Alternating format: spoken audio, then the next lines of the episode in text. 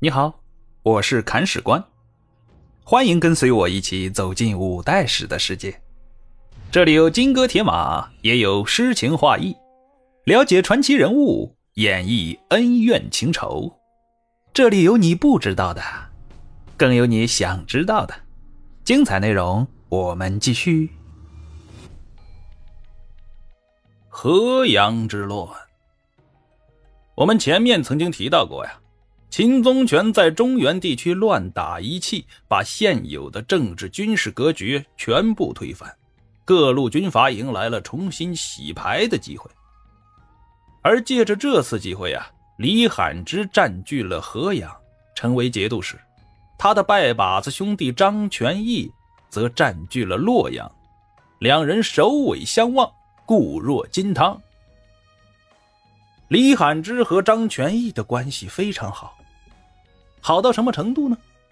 两个人曾经克壁为盟，永同休戚，是生死患难之交啊。我们说这个关系应该是很铁的了，但是乱世之中没有永恒的朋友，只有永恒的利益。在相对稳定下来之后，两个人的关系开始急剧降温了。为什么会降温呢？这。还要从两个人的性格来说起。李罕之善战，但不擅长治理。他非常暴虐，对待百姓和对待敌人一样狠辣。所以说，这个人如果没有与之互补的人来辅佐，是不可能长久的。而张全义的长处就在于治民理政，他是一个难得的建设者。如此说来。两个人如果能好好配合，应该可以打出一片天地来。但是凡事没有绝对，互补互补，关键就在一个“互”字，双方要相互给对方做贡献才行。如果一方一直付出，而另一方却一味索取，那这个关系呀，也就快要到头喽。我们说张全义在刚到洛阳的时候啊。被眼前的景象惊呆了，映入眼帘的是断壁残垣一片片，荒草萋萋一丛丛啊！整个洛阳城白骨蔽地，荆棘弥望，居民不满百户。这哪里是大唐帝国的东都洛阳啊？简直就是个荒郊野外的小村庄嘛！张全义痛心疾首啊！农民出身的他，认为自己应该做一些事情，于是他在部将之中选了十八个人出来，每个人发给他一面旗帜、一张榜单，让这些人到洛阳周围十八个县，去挂起旗帜、张贴榜单，召集流民回家种地。中国的老百姓本来就安土重迁嘛。之所以逃亡，是因为乱兵太多，怕丢掉性命。如今既然政府又有人主持大局来了，四面八方的百姓都争相来投奔。有了人就好办事了嘛。张全一实行宽以养民的政策，规定但凡来洛阳地区种地的农民不征收赋税，而且啊还会借给你耕牛和种子。非但如此。张全义执政期间，洛阳的政令十分宽简，百姓只要不是犯了杀头的大罪啊，一般都会从宽处罚，这让受够了严刑峻法的百姓们交口称赞。我们说张全义这个人呢，在恢复生产方面真的是呕心沥血。据史书记载啊，张公不喜生计，见之未尝笑。独见粮麦加减，则笑耳。意思是说呀，张全义这个人不喜欢花天酒地，见到歌舞艺伎的场面呢，他是不会笑的，唯独见到麦浪滚滚的场景，才会露出欣慰的笑容。啊，这是个农民的儿子，也是个很务实的治理者。我们说生产恢复了以后啊，张全义就开始练兵了。毕竟在乱世中，没有强大的武力做支撑是无法立足的嘛。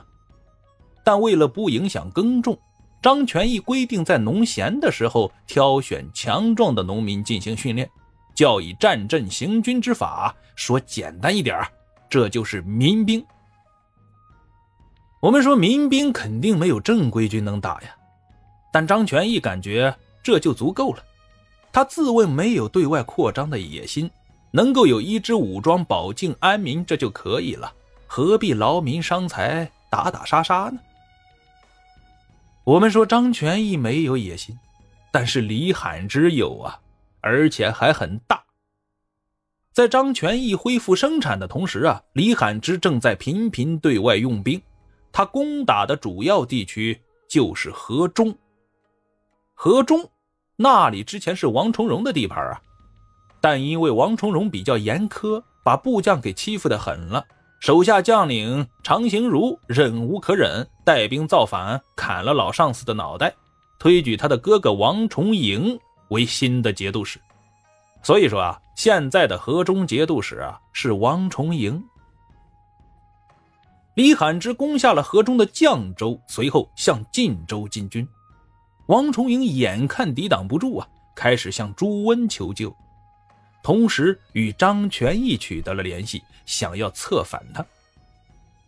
而现在的张全义已经是憋了一肚子的火了，因为李罕之只管打仗却不管后勤，他的辖区河阳啊，民生凋敝，军需匮乏，但军队不能饿着肚子打仗啊，所以啊，李罕之就派人到洛阳的张全义这里来。收粮食，有的时候啊，人都不来，直接让张全义派人把粮食给他送过去。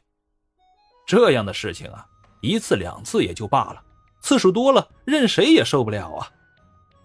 而李罕之的想法是这样的：我跟你张全义是过命的交情，这点粮食算得了啥呀？兄弟情义大于天嘛。可人家张全义不这样想啊。我辛辛苦苦种点粮食出来容易吗？你做老大哥的，缺粮食的时候我送些给你应急，这没话说。但你这是个无底洞啊！按照你李罕之的逻辑，只要你在打仗，我就要送粮食。这送来送去，哪天是个头啊？地主家也没余粮，不是啊？更要命的呀，还在后头。张全义顾及与李罕之的关系，所以啊，隐忍不发。可手下的军将们沉不住气了，他们跟李罕之可是没有半毛钱关系的呀，凭什么自己种出来的粮食送给别人去啊？所以啊，问题就出现了。这一次啊，李罕之又派人到洛阳来催粮。张全义这里确实没有余粮了，但李罕之在打仗，不能不管啊，所以啊，东拼西凑筹集了一些粮食，派手下们去给李罕之送去应急。按说兄弟做到这个地步已经是仁至义尽了，可李罕之不知足啊！他看到这次送到的粮食比以前少了很多，大怒，呵斥张全义派去送粮的军官。军官心想：我千辛万苦把粮食给送来了，你还不知足，我找谁说理去啊？所以啊，就出言顶撞了几句，而这可把李罕之给惹火了。心想：“你个小喽啰还敢顶嘴？左右，给我打他！”手下人拿了鞭子，劈头盖脸把这个军官暴打一顿。军官现场就被打哭了呀！张令公会为我做主的。李罕之大笑：“哼，田舍翁能奈我何？”意思是说呀，张全义只是个种田的，他能拿我怎么样啊？这话说出来。哼，李罕之真是太过分了。俗话说，兔子急了还咬人呢，更何况人家张全义还是有军队的呀。啊，虽然说是民兵。张全义终于怒了，而恰在这时啊，河中节度使王重营的信送到了，邀约张全义一起进攻李罕之。打李罕之是吧？准了。张全义大笔一挥，给王重营写了封信，约定一同进兵。我们说张全义是个有脑子的人呢，他不会蛮干的。你李罕之不是说军粮没送够吗？行，我勒紧裤腰带，再给你送一批过去。你不是说我张全义是田舍翁吗？那我就做一次不一样的田舍翁给你看。张全义的军粮又一次送出了。跟随军粮一同进发的还有他的民兵部队。这支军队啊，以护送粮草为掩护，长驱直入，一举攻下了李罕之的老巢河阳。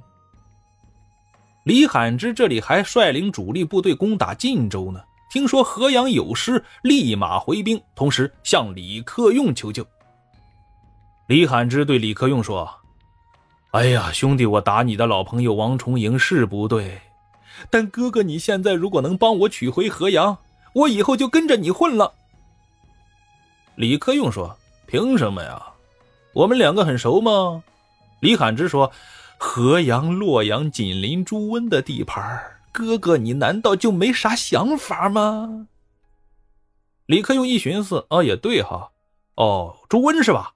兄弟，你怎么不早说啊？我来了。李克用派出手下第一大猛将李存孝，带兵三万来帮助李罕之，双方合兵一处，兵围河阳。李克用一出手，张全义撑不住了。他现在是出城野战打不过，想好好守城的话又缺粮食。现在城里的人都已经是以木屑为食了呀！如果再被围困下去，估计人吃人的戏码又要上演了。没办法了，求援吧！张全义向汴州的朱温求救。而按照李克用攻击的，就是我朱温要保护的这一惯例。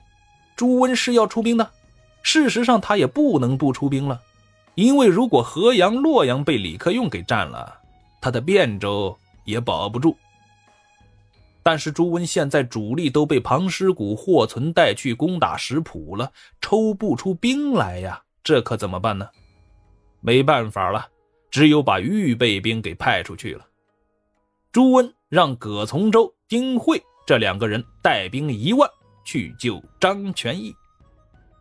我们说一万援军真心有点少了，这些人上了战场，防守都有困难，更别说是打人了。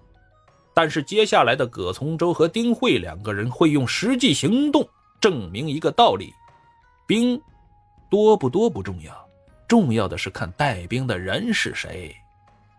两个人带兵走到河阴，遇到黄河拦路，需要。做一道选择题了。选项一：就地扎营，隔岸观火，把守住黄河渡口，以逸待劳，等待敌军的到来。凭借黄河天险御敌。这样做的话呀，就要牺牲掉张全义，但是好在比较稳妥呀，不会置自身于险地嘛。而选项二是这样的：火速进军，飞越黄河，以骑兵击敌，打对方一个措手不及。这就是要豪赌一把了。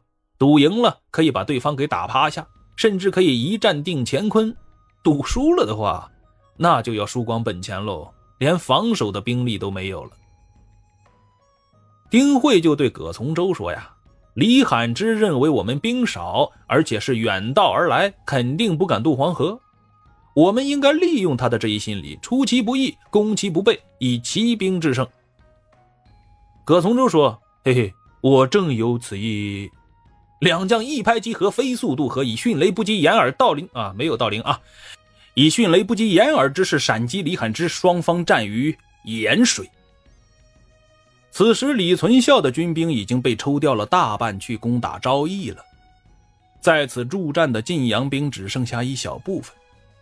葛从周和丁会的突然出现，李罕之大惊，以为神兵天降，仓促迎战，被对方击溃。李存孝见势不可为，救出李罕之之后啊，就直接跑路了。就这样，河阳为解。朱温任命丁会为河阳节度使，就地驻守，让张全义回洛阳继续做他的河南尹。张全义对朱温的救命之恩，那真的是铭记于心呢。他继续用心经营河南。粮食连年丰收，为朱温后来的争霸战争提供了源源不断的军需物资。我们说张全义，这真是五代时期种粮第一人呢。现在的朱温呢，掌控住了河阳、洛阳辖区的西部，算是安稳下来了呀。但是他现在还高兴不起来，因为李克用已经打破了昭义，逼杀了昭义节度使孟方立，占领了行明祠三州，这对朱温来说是晴天霹雳。欲知后事如何，且听下回分解。